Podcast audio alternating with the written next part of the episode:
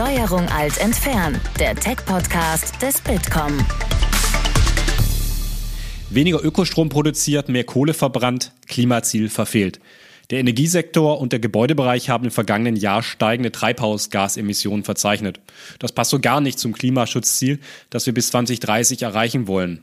Schaffen wir die Energiewende doch noch und kann Solarenergie unser Klima retten? Heute zu Gast bei Steuerung Alt Entfernen ist Mario Kohle, Gründer und CEO von Enpal.de. Er hat sich das Ziel gesetzt, eine Solaranlage auf jedes Dach in Deutschland zu bringen. Mit ihm sprechen wir gleich über Solarstrom und die Energiewende in Deutschland, die angesichts des russischen Angriffskriegs auf die Ukraine aktuell eine noch größere Bedeutung gewonnen hat. Wir, das sind meine Kollegin Nina Pausen, Pressesprecherin beim Digitalverband Bitkom. Hallo Nina. Hallo Sebastian. Und das bin ich, ähm, beim Bitkom Bereichsleiter für Consumer Technology sowie Augmented und Virtual Reality. So, jetzt aber erstmal zu dir, Mario. Hallo und schön, dass du heute dabei bist. Hallo Sebastian, hallo Nina. Danke, dass ich hier sein darf. Hi. Eine Solaranlage auf jedes Dach in Deutschland. Das klingt jetzt erstmal nach einem ziemlich ambitionierten Ziel. Bis wann soll das denn erreicht sein? Ja, ich glaube, das ist eher eine Vision oder ein Traum als ein Ziel, ja. Oder ich glaube, es die Ideen ein, ein Anspruch, das ist eher ein Anspruch, ja. Und ähm, ich glaube, es geht ja gar nicht nur um Solar. Es geht ja auch darum, dass wenn man eine Solaranlage hat, dann will man ja die Energie auch mit einem Speicher noch nachts nutzen. Und man will ja eigentlich auch eine Wallbox haben, um ein Elektroauto damit zu laden. Und man will ja eigentlich auch noch eine Wärmepumpe haben, um mit dem Strom, der produziert wird, dein Haus warm zu machen. Also es geht, glaube ich, eher um ein CO2-neutrales Zuhause. Ja, und es geht darum, erneuerbare Energien für alle Häuser verfügbar zu machen. Dann erzähl doch mal, was macht denn Enpal genau auf diesem Weg? Na, Enpal wurde gegründet mit der Idee von, von uns, dass wir, ähm, dass viele Leute eine Solaranlage wollen, aber zu wenig Leute eine Solaranlage sich tatsächlich holen. Und unserer Meinung nach dafür ist einer der Hauptgründe, dass es einfach ein bisschen zu kompliziert ist und dass wenn man da irgendwie 20.000 Euro für ausgeben muss, sich damit beschäftigt und dann es vielleicht irgendwie nicht macht, wenn man irgendwie denkt, oh, jetzt muss ich mich mit Wechselrichtern beschäftigen oder mit Speichertechnologien, ja. Und deshalb haben wir überlegt, okay, man zahlt bei uns, wir, wir bringen ein Produkt raus, wo man 0 Euro Anschaffungskosten hat, wo man monatlich ähm, einen Betrag zahlt, der ähm, insgesamt häufig günstiger ist als das, was man sonst für Strom zahlen würde, ja. Ähm, und dass man nach ähm, 20 Jahre rundum Sorglospaket hat. Also wir kümmern uns um alles, wir reparieren es umsonst, wir warten es umsonst und nach 20 Jahren gehört einem die Technologie. Ja. Und dieses Produkt haben wir, anfangs war das Solar, ja, mittlerweile ist dann Speicher mit dabei, ein, ein Ökostromtarif mit dabei und seit neuestem eben auch eine Wallbox mit dabei. Und da ist das Besondere mittlerweile, dass wir unseren Kunden sagen können, Mensch, du kannst, ähm, wenn du mit einem Auto fährst und du fährst 100 Kilometer, kostet dich das in aller Regel 16 Euro Spritkosten. Wenn du dir mit, einer, mit dem eigenen Solarstrom ein Elektroauto betankst, kostet sich drei Euro Spritkosten für 100 Kilometer. Das heißt, du bist bei weniger als einem Fünftel der Kosten. Ja, und in Zeiten, von Inflation und Energiepreissteigerungen ist das, glaube ich, sehr, sehr relevant und wichtig. Und deshalb sind wir immer wieder mehr auf diesem Produkt unterwegs. Und euer Ansatz ist dann also, ja, mieten statt kaufen oder leasen statt kaufen, wenn man so will.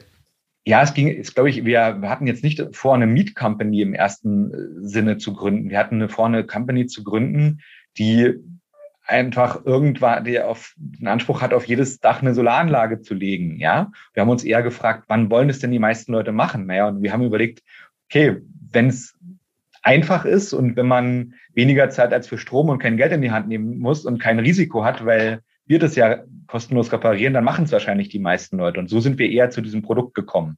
Wie viele Kundinnen und Kunden habt ihr denn jetzt so in Deutschland? Pi mal Daumen. Wir haben jetzt knapp 15.000 Kundinnen mhm. und Kunden und jeden Monat kommen über 1.000 dazu. Ist die Nach Nachfrage dann jetzt nochmal gestiegen in den letzten Wochen und Monaten? Ja, das ist das Zynische an der, ähm, an der Krise, dass die Nachfrage nach Solar seitdem explodiert ist. Also sowas mhm. habe ich noch nie zuvor erlebt. Wie ist es denn gekommen, dass du jetzt persönlich im Solarbusiness gelandet bist oder Enpal gegründet hast? Wie fing das alles an? Also ich hatte da vorher mit meinem, mit meinem besten Freund aus äh, Schulzeiten, ähm, mit dem Robin Behlauer zusammen Käuferportal gegründet. Das war eine Plattform, wo wir beratungsintensive Güter vermittelt haben. Treppenlifte, Küchen und eins davon war auch Solar. Und als ich mich mit Solar beschäftigt habe, habe ich ein paar Dinge gelernt, die mich überrascht, ähm, fasziniert, aber auch schockiert haben. Ich habe festgestellt, dass es ja da eigentlich um Energie geht und dass die Art und Weise, wie wir Energie aus fossilen Brennstoffen benutzen, ähm, uns ähm, ja es verhindert, dass wir langfristig auf diesem Planeten leben können, weil wir dieses CO2 in die Atmosphäre blasen und irgendwann unser Planet ist zu warm dafür ist, um da, da, damit zu leben, darauf zu leben. Und ähm, das aber mit die neuen Technologien, die halt eben erneuerbar, also nachhaltig sind, also kein CO2 ausstoßen, so mit denen wir einfach für immer auf diesem Planeten leben können, ja, mit Solar, mit mit Speichertechnologien, mit, mit, mit, mit Elektroautos längst marktreif waren, damals schon, ja, und auch ähm, häufig günstiger als die bestehenden Technologien, ja, Kohle, Gas, Öl verbrennen, ja, und das war irgendwie auch, das hatte mir ja dann auch Hoffnung gegeben und deshalb hatte ich mich entschlossen, die alte Firma zu verlassen. Wir haben die dann auch verkauft, ja, ähm, und eine neue Firma zu starten, die ähm, jetzt Enpal ist. Wenn du jetzt mal über dein oder euer Business hinausschaust, wie gut ist Deutschland bei, ne, bei der Energiewende denn unterwegs? Also erstmal bin ich Unternehmer und weniger Politiker, ja. Ähm, deshalb weiß ich gar nicht, wie, wie gut meine Einschätzung dort ist. Ich glaube, dass vor allem jetzt seit Anbruch der Krise das Thema, dass wir schnell erneuerbar werden müssen, werden müssen, bei fast allen Menschen, mit denen ich beruflich oder privat rede, fest verankert ist. Ja. Und ich glaube auch, dass wir, wir haben ja eine, eine grüne und liberale Bundesregierung, die das auch ganz stark will. Ja, ich glaube, was wichtig ist zu platzieren, ist, dass grüne Energie, dezentrale Energie ein bisschen, nicht nur ein bisschen, sondern komplett anders ist als Energie vorher. Weil früher habe ich irgendwie ein großes Kraftwerk, das hat Kohle ähm, oder ein Atomkraftwerk, ja, irgendwo aufgebaut, dann habe ich die Energie verteilt. Heute ist es so, also Kunden waren Konsumenten. Heute sind wir Prosumenten, also wie der Kunde produziert und konsumiert Energie. Und das ist ein bisschen komplizierter. Das ist einfach neu, ja. Und ich glaube, wichtig ist, dass die Politik schafft, das ähm, auch zu ähm, verstehen und dieses dezentrale Energienetzwerk ähm, auch eben, ich will gar nicht sagen zu ermöglichen, aber nicht im Weg zu stehen, ja, regulatorisch. Das ist, glaube ich, wichtig. Und wenn ich sehe, dass wir in Deutschland immer noch 900 Netzbetreiber haben, die alle einen unterschiedlichen Anmeldeprozess haben, und ich weiß, dass wir knapp 50 Mitarbeiter beschäftigen, die nichts anderes tun, als mit diesem Netzbetreiber für unsere, im Auftrag unserer Kunden diesen Anmeldeprozess zu orchestrieren. Ja, dann weiß ich, da ist noch viel zu tun, regulatorisch, aber eher um sozusagen ähm, das eher aus dem Weg zu gehen, ja, und ähm, es nicht zu nicht nicht zu behindern. Und ich glaube, der Wille ist da, ja, das zu tun. Das merken wir auch. Also die, die Leute wollen es. Ich glaube, auch die Politik will das. Ähm, die Execution, an der hapert es häufig noch. Vielleicht überspitzt gefragt ist dann vielleicht die Verwaltung das größere Problem als tatsächlich die Installation von Solaranlagen. Ja, ich glaube, die Installation der Solaranlage, jeder Kunde hat unterschiedliche Vorstellungen, jedes Haus ist ein bisschen anders. Ja, du hast Wettereinflüsse. Ähm, ähm, die ist jetzt auch nicht trivial, gerade wenn man sehr viele Solaranlagen baut, ja, das gut hinzukriegen. Ähm, aber die, ja, spitz geantwortet, die Verwaltung, die steht schon ziemlich im Weg. Ja, also ähm, und ähm, ein Mitarbeiter von uns spricht immer gerne vom Heiligen Römischen Deutschen Reich deutscher Netzbetreiber. Ja. Okay. Und, und ähm, das, das ist, glaube ich, ähm, nochmal. Und die Netzbetreiber, die mit, und mit denen wir reden, die wollen das auch. Die finden das auch, glaube ich, häufig verbesserungswürdig, wie da die Regulatorik ist. Und da würden wir einfach wünschen, dass wir da, dass da schnell vorankommen, ja. Mal jenseits von der Verwaltung, wie offen sind denn die Deutschen vielleicht generell äh, für Solar? Du hast jetzt schon gesagt, ähm, vor dem Krieg in der Ukraine ähm, ist jetzt das Interesse wirklich nochmal größer geworden. Aber wie groß war es davor und warum ging es davor vielleicht nicht schon schneller? Ich meine, Debatten darum gibt es ja seit den 70er Jahren eigentlich. Solar ist ein Produkt, was sehr viele interessiert. Aber wenn ich eben mich dann konkret damit beschäftige, ist es halt eben nicht so emotional wie beispielsweise der, die Beschaffung einer neuen Küche, ja, der ja irgendwie hier vielleicht ein emotionaler Lebensmittelpunkt ist. Und ähm, deshalb, weil eben diese technische Details wie Wechselrichter, welche sind die richtigen, welche Speicher sind die richtigen, ja, doch recht komplex waren, ja, haben es dann viele Leute dann doch irgendwie nicht gemacht in Verbindung mit der hohen Anfangsinvestition, weshalb wir ja angetreten sind und gesagt haben, wir möchten das für unsere Kundinnen und Kunden einfach machen. Ja, weil wir glauben, ähm, ich selber bin übrigens auch nicht besonders technisch super versiert und kann mich deshalb auch in unsere Kunden, glaube ich, auch recht gut reinversetzen. Ja, Und ähm, da auf ein Produkt zu kommen, was es irgendwie einfach macht für den Kunden und risikolos, das ist unserer Meinung nach sehr wichtig. Und da freuen wir uns auch, dass es jetzt auch immer mehr Firmen so sehen und das eben einfach machen. Und auch dadurch ist, glaube ich, die Zubaurate an Solar ja auch deutlich angezogen. Lass uns doch mal reingehen, auch in die Haushalte in Deutschland. Wenn jetzt Zuhörerinnen und Zuhörer vielleicht ähm, das hören und auch sagen, ja, mit der Solaranlage liebäugel ich sowieso schon länger, vielleicht kannst du mal sagen, Mario, was, welche Voraussetzungen muss ein Haushalt denn mitbringen, um wirklich eine Solaranlage haben zu können? Ich muss wahrscheinlich Eigentümer sein. Oder kann ich auch Mieter sein? Brauche ich ein großes Dach? Reicht ein kleines? Also vielleicht kannst du so ein paar Sachen mal aufzählen, die gegeben sein müssen. Genau, vielleicht nochmal abgeschichtet. Wir sind gerade ähm, dabei, nur Einfamilienhäuser zu bedienen und nur Hausbesitzer. Ja, es gibt aber auch andere Solaranlagenfirmen, die ähm, die ähm, Mietshäuser bedienen. Ja, das das das gibt's. Mhm. Also wenn ich jetzt mal für uns spreche, bei uns ist es wichtig, dass man logischerweise ein Haus besitzt, ein äh, Eigentümer dieses Hauses ist, ähm, das ein Dach hat, was jetzt ähm, jetzt nicht komplett verschattet ist. Ja, also wenn das Dach sozusagen, wenn das Haus in einem Wald steht und da sind, da ist den ganzen Tag Schatten drauf, dann funktioniert es nicht. Und ähm, was außerdem wichtig ist, ist, dass ähm, die äh, elektrischen Installationen das erlauben. Ja, das gucken wir uns aber vorher an und da sind wir mittlerweile auch in der Lage, die notfalls in den meisten Fällen vorher zu sanieren. Ja, mhm. also das heißt, für die allermeisten Häuser macht das heutzutage hochgradig Sinn. Mhm. Also kann ich auch ein altes Haus äh, sozusagen mit Solar ausstatten. Das muss jetzt kein Neubau sein. Genau, also Voraussetzung ist, dass das Dach die Solaranlage die nächsten 25 Jahre tragen kann. Ja, das gucken wir uns vorher auch an mit Fachleuten. Ähm, das ist für uns, und da hat der Kunde, ähm, wenn wir aber zu der Einschätzung gelangen, dass wir das bauen können, was in den meisten Fällen so ist, ja, dann hat der Kunde auch die, den Peace of Mind, dass wir äh, ja 20 Jahre die Verantwortung für übernehmen und dass das ähm, super solide und ähm, dann installiert ist. Jetzt sind ja Handwerker schon auch zum Teil Mangelware. Man kriegt die nicht mehr eben so. Ich glaube, das weiß jeder, der mal einen Handwerker gesucht hat. Man wartet zum Teil Monate darauf, dass jemand kommt. Ist das für euch auch ein Problem? Eins von, von mehreren. Also wir, wir haben jetzt gerade zum ersten Mal letzten Monat, waren wir, glaube ich, die erste Firma in der Geschichte Europas, die mehr als 1000 Anlagen an einem, in einem Monat gebaut hat. Ja. Und wir haben uns auch die Frage gestellt, ähm, warum hat es bislang noch keiner gemacht? Ja, und das ist, glaube ich, gar nicht, es ist schon recht komplex. Und eine der Sachen, die komplex sind, ist, man braucht ja Handwerker und es gibt nicht so viele. Also haben wir eine Akademie aufgebaut, ja, die ähm, Leute, die handwerklich begabt sind und schwindelfrei, ähm, in relativ kurzer Zeit, also in wenigen Wochen und Monaten, dazu befähigt, eine Solaranlage bauen zu können. Ja, dazu haben wir ein Ausbildungsprogramm aufgestellt. Dazu gibt es sehr viel, wie man heute so schön sagt, on the job, ja, ähm, Training, mit, wo wir jüngere mit erfahreneren ähm, ähm, Installateuren kombinieren und viele und ja, wie gesagt ein sehr durchstrukturiertes Ausbildungsprogramm haben, wo wir Leute, die halt vorher keine Solaranlagen gebaut haben, aber vielleicht handwerklich was anderes gemacht haben und Lust haben, auch vielleicht aus ähm, Gründen, weil sie es auch cool für ihre Kinder finden, ja, da sie zu Installateuren auszubilden.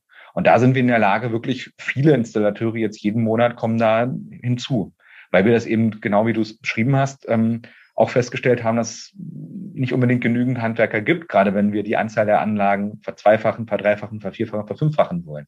Vielleicht die Frage nochmal, was bringt das Ganze eigentlich finanziell? Wie sieht es denn generell mit den Stromkosten dann von so einem Einfamilienhaus aus? Ja, das ist, das ist wirklich spektakulär.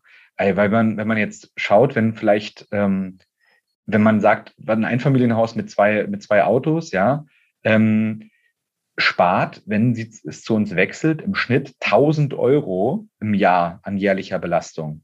Das heißt, wenn ich vorher viereinhalbtausend Euro für Strom und Benzin ausgegeben habe, ja, und ich gehe jetzt zu Enpal und ich kriege eine Solaranlage, einen Speicher, einen, ähm, eine, eine Lademöglichkeit für Elektroautos, dann ähm, sind, sind meine Kosten danach 1000 Euro niedriger, weil ich eben mit der, mit der Solarenergie und mit Strom mein Elektroauto beladen kann und weil ich, ähm, genau, und weil, und die Technologie, und ich zahle dafür 0 Euro Anschaffungskosten und habe kein Risiko. Also es ist ein ziemlicher No-Brainer aus unserer Sicht. Und was uns sehr, sehr stark überrascht hat, ist, dass mehr als zwei Drittel unserer Kunden die Anschaffung eines Elektroautos oder zweier Elektroautos in den nächsten ein, zwei, drei Jahren konkret vorhaben und planen. Also das heißt, Elektroautos gehen bei den Leuten, die ein Einfamilienhaus haben, gerade komplett in die Masse. Und die Anzahl der Leute, die ein Elektroauto haben wollen, ist viel größer als der, die kein Elektroauto haben wollen. Schauen wir vielleicht nochmal auf die Solarpaneele, die so verbaut werden. Ich weiß, so vor 15 Jahren ähm, gab es in Deutschland führende Standorte weltweit für die Herstellung von Solaranlagen. Das Solar Valley in der Nähe von Leipzig ähm, war damals sehr berühmt. Wie sieht's denn aktuell aus? Also ich weiß, Solar Valley ähm, ging dann doch so ein bisschen in Dornröschenschlaf, es ging dann doch eher abwärts und Solarpaneele wurden dann nicht mehr in Deutschland, sondern vor allem in China produziert. Ist es nach wie vor so oder gibt's da vielleicht jetzt auch eine Trendwende? Ich glaube, die, die Dominanz von China auf dem Solarmarkt ist beispiellos. Ja, also es wird, ähm, also fast alle Hersteller sind chinesisch oder haben Chine, ähm, chinesische Komponenten ganz stark in ihrer Lieferkette. Ja, ähm, das ist sicherlich auch dem Umstand zu verdanken, dass wir damals die deutsche in Deutschland die Solarindustrie ja einfach nicht ausreichend in einer Zeit, wo es hätte sinnvoll gewesen wäre, unterstützt hätten als Zukunftsindustrie. Ich persönlich glaube ja, dass die Solarindustrie und überhaupt die erneuerbaren Energienindustrie mindestens genauso wichtig wird wie die Autosindustrie es jetzt ist. Ja, und damit mhm. haben wir, eine, glaube ich, eine große Chance, eine Zukunftstechnologie, wo wir am, am Anfang sehr früh daran und führend waren, äh, mit zu prägen, die haben wir eigentlich weggegeben, ja, und vertan. Sehr, sehr schade. Und wir müssen natürlich sagen, wir sind mit den chinesischen Herstellern sehr zufrieden. Das ist eine sehr enge und gute Zusammenarbeit, die wir da erleben. Ja, ich glaube, ich würde mir aber trotzdem auch so für möglich halten, dass es noch in Europa wieder ähm, Produktionsstätten für Solaranlagen und für Speicher und Elektroautos geben kann. Da ist auf jeden Fall Platz für da, ja. Das ist, glaube ich, sehr, sehr ungewöhnlich, dass so eine Zukunftstechnologie und so eine Zukunftsindustrie ähm, so stark in einem Land, von einem Land geprägt wird. Wenn ihr jetzt ähm, beispielsweise aus China eure Solarpaneele äh, importiert, habt ihr da auch aktuell mit Lieferschwierigkeiten oder Lieferkettenproblemen zu tun? Wir haben einen Office in China, ja, in Shenzhen.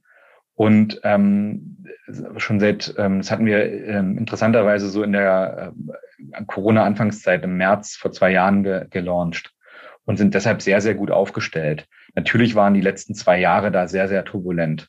Ja, also wir ähm, sind, glaube ich, sehr gut aufgestellt, aber das mussten wir auch sein, weil es wirklich ähm, sehr komplex geworden ist, da ein gutes Sourcing und vor allem ein stabiles Sourcing zu haben, weil bevor eine Solaranlage auf dem Dach kommt, muss die ja mehrere Monate vorher produziert und nach Deutschland verschifft werden, ja, und kommissioniert werden. Und das ist schon recht komplex in, mit den, in der ganzen Corona-Situation, ja, doch in den Irrungen und Wirrungen, die damit einhergingen, ja, und immer noch gehen. Lass uns vielleicht von der Hardware, den Solarpanelen ähm, mal weiterschauen zur Software, die dahinter steckt. Also wie hängen denn Digitalisierung, Energiewende und letztendlich der Einsatz auch von Photovoltaik aus deiner Sicht zusammen? Das hängt zusammen. Deshalb haben wir uns ja auch entschieden, ein, eigenes Betriebssystem für ähm, unsere Energietechnik, die wir verbauen, das wirklich ähm, ähm, von uns gebaut und immer kontinuierlich weiterentwickelt wird, zu launchen. Ja, wir gesehen aber, es gibt natürlich auch viele Firmen, die nur Software machen und das reicht unserer Meinung nach halt nicht aus. Ja, also ein Amazon hat es ja geschafft, den, ähm, den Einzelhandel äh, zu, ins Internet zu holen und zu digitalisieren, aber auch indem es physisch Produkte ausgeliefert hat. Und aus unserer Sicht geht das Hand in Hand. Also man braucht die physische Komponente, man muss Solaranlagen mit Menschen erklären, verkaufen, Energielösungen erklären, ver ähm, verkaufen, aber eben auch bauen vor Ort, ja, und braucht deshalb eben auch die Installation und die Software. Also aus meiner Sicht ist Software und Hardware sind da gleichermaßen wichtig. Und wie hängt dann auch vielleicht die Software und die Digitalisierung so rund um die Flexibilisierung der Netze ähm, zusammen, die ja dann auch zentral ist, um diese dezentrale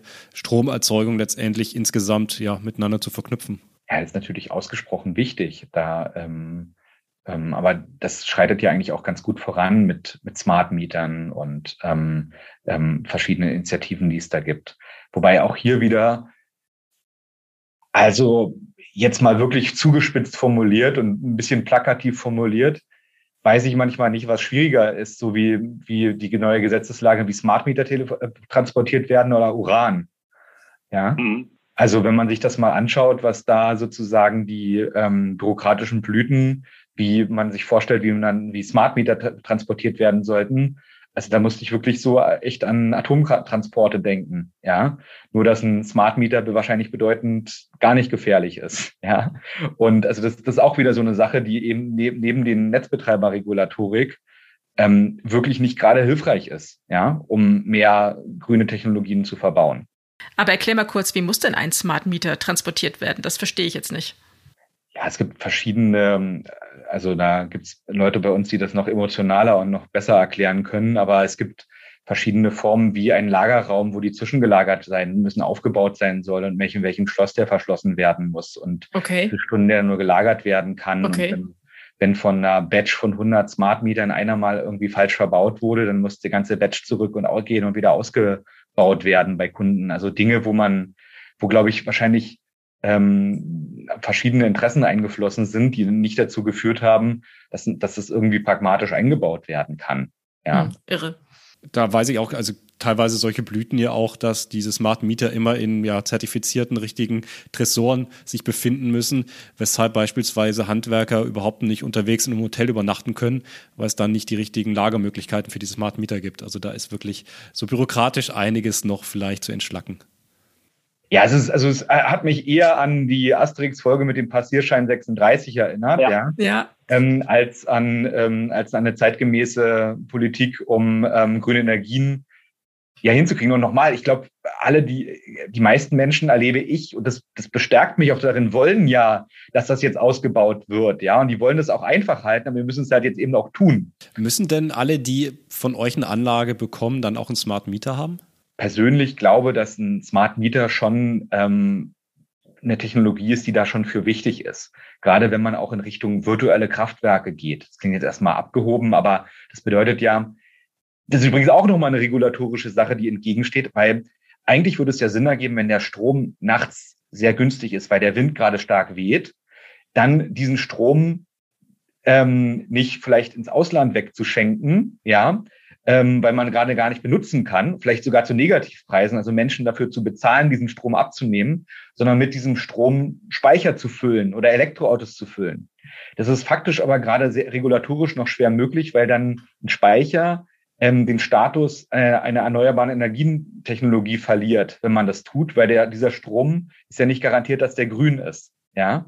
Und um mhm. sozusagen so eine Dinge zu können, sind Smart Meter wichtig und ist eine neue Form von Regulatorik wichtig. Und wir haben interne Studien gemacht, dass wir bis zu 80 Prozent des Gases einspeichern könnten, wenn dieses aus unserer Sicht nicht besonders zielgerichtete Gesetz fallen würde und man einfach einen Speicher ähm, nachts mit günstiger, mit günstiger Windenergie bespeicher, ähm, befüllen könnte. Ja, und dafür ist halt eben auch Smart Meter Technologie wichtig. Es wirkt vielleicht so, dass das alles ähm, so viel und komplex ist, was man machen könnte. Mhm. Das ist es aber nicht, ja, mhm. weil wenn jetzt jeder mal eine Solaranlage, einen Speicher, ein Elektroauto beschafft, ja, und wir das vernetzen und wir die Bürokrat bürokratischen Hürden abbauen, das ist total einfach, dann können wir da ganz schnell sein. Und wir haben, glaube ich, als Gesellschaft und auch als Menschheit schon viel komplexere, viel, viel schwierigere Zeiten gemeistert als das. Weil es ist es ist einfach, wir müssen es halt jetzt einfach nur tun, ja. Und ob Leute das sozusagen über NPAL-Anlagen machen oder über andere, ist sekundär. Hauptsache jeder macht es jetzt einfach, ja. Und es ist nicht schwer, es ist einfach. Also halten wir fest, auf dem Weg zur Energiewende ist noch viel zu tun, auf jeden Fall. Aber Solarenergie ist auf jeden Fall schon mal ein erster sehr guter, richtiger Ansatz. Ähm, Mario, vielen Dank. Wir sind am Ende unseres Gesprächs angekommen. Ähm, ich weiß nicht, inwiefern du da äh, unser Podcast kennst. Wir stellen am Ende jedem Gast immer noch drei Fragen. Und das sind immer die gleichen selben Fragen für jeden. Die sind auch überhaupt nicht schlimm und gefährlich. Und die stellen wir natürlich auch dir. Und die erste ist, welchen Social Media Account kannst du unseren Hörerinnen und Hörern empfehlen? Ich verbringe so wenig Zeit wie möglich auf Social Media, weil ähm, deshalb bin ich wahrscheinlich nicht besonders gut darin, das zu äh, empfehlen. Okay, dann aber vielleicht äh, hast du einen guten Tipp bei der zweiten Frage. Welches Buch liegt dann gerade auf deinem Nachttisch? Ähm, ich versuche immer wieder eigentlich die gleichen Bücher zu lesen und ich liebe das Buch von Jim Collins, äh, From Good to Great, weil das sehr, es wurde vor doch ein paar Jahrzehnten geschrieben und ist immer noch zeitlos darin, wie es beschreibt, wie man einfach ein, ein gutes Unternehmen aufbaut. Mhm. Inspiriert mich immer wieder aufs Neue. Sehr schön, das nehmen wir mit in unsere Show Notes. Und die dritte Frage ist, was tust du, um dich zu entspannen? Momentan zu wenig. Ich bin, ähm, weil wir, weil die Nachfrage nach, nach grüner Technologie gerade ziemlich hoch ist und wir sehr stark wachsen, kommt mhm. Entspannung momentan manchmal wahrscheinlich kürzer, als es kommen sollte. Ja, bin theoretisch ein Fan von Meditation, praktisch mache ich das viel zu selten. Also, Mario Kohle, vielen, vielen Dank für dieses Gespräch über Solarenergie, die Energiewende und darüber, dass wir jetzt einfach mal loslaufen und es anpacken müssen. Danke fürs Gespräch, danke Sebastian und alle Informationen gibt es wie immer auch auf www.bitcom.org/podcast. Danke. Danke für heute, bis zum nächsten Mal. Das war Steuerung alt entfernen, der Tech-Podcast des Bitkom. Weitere Folgen findet ihr auf www.bitkom.org/podcast.